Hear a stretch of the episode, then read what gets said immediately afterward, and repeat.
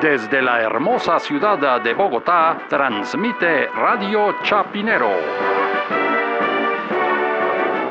Y estas son las noticias. San Nicolás de Caracas. El dictador Nicolás Maduro ordena ejercicios militares en Venezuela ante la eminente amenaza de invasión de Donald Trump. La actividad se realizará el próximo 26 y 27 de agosto. Más noticias cuando regresemos. Pero ¿por qué se van a demorar tanto? 10 días y además anunciándolo. Pues en 10 días, pues no sé. No, en 10 días ya quedan invadidos. Imagínese Trump que se va a demorar hasta el 26 de agosto. Si quiere invadir, invade ya y se acabó. Se acabó Venezuela y se acabó Maduro. Sí, además ahora que invadir ni que nada. Simplemente hay en submarino nuclear por allá en el Ártico. Manda un misil que se demora tres horas en llegar a Venezuela.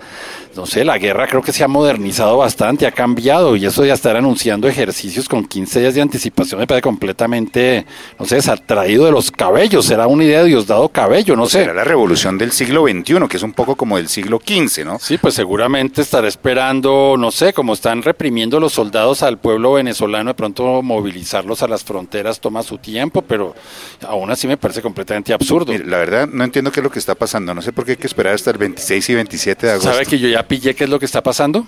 Que Maduro seguramente, como él tiene un gran soldado que lo va a defender de todos los males, una especie de Hulk, una especie de Transformer, pero ese personaje tiene, mm, no sé, tiene problemas, tiene compromisos, tiene la agenda ocupada y solo puede ser el 26 y 27 de agosto. Ah, ya sé, el soldado, el soldado que se, que se regaló para la revolución, ese, muchacho de, de, de, Argentina. Efectivamente, Diego Armando Maradona, porque la única cosa que puede salvar a Venezuela de una invasión de Estados Unidos es la mano de Dios.